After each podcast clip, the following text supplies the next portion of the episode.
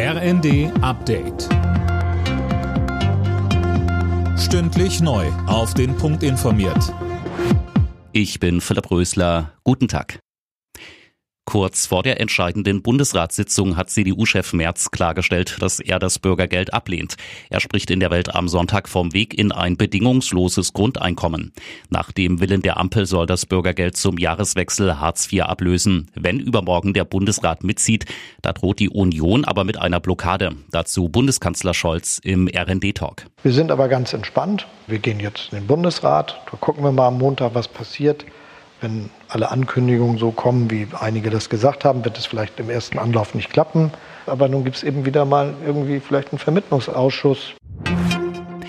Weil vor allem ärmere Länder besonders stark unter den Auswirkungen des Klimawandels leiden, sollen sie mehr Unterstützung bekommen.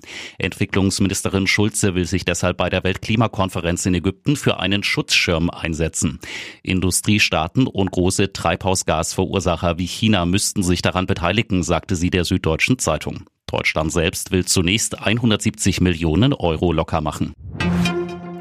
Ein historischer Tag, sagt der ukrainische Präsident Zelensky nach dem Abzug der russischen Truppen aus Cherson im Süden des Landes. Anne Brauer mit den Einzelheiten. In den sozialen Netzwerken kursieren Videos, wie Chersons Bewohner die ukrainischen Soldaten in der Stadt willkommen heißen und feiern. Gänsehaut twittert dazu zum Beispiel Ex-Botschafter Andrei Melnik.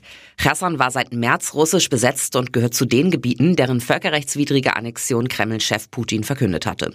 Nun sagt Zelensky, die Stadt gehört wieder dem ukrainischen Volk. Auch die USA haben zur Rückeroberung, zu einem Zitat, außergewöhnlichen Sieg gratuliert. Das Kopf-an-Kopf-Rennen bei den US-Midterms geht weiter. In Arizona haben sich die Demokraten von Präsident Biden durchgesetzt. Ihnen fehlt damit nur noch ein Sitz für eine Senatsmehrheit. Noch ausgezählt wird in Nevada. In Georgia kommt es Anfang Dezember zu einer Stichwahl. Alle Nachrichten auf rnd.de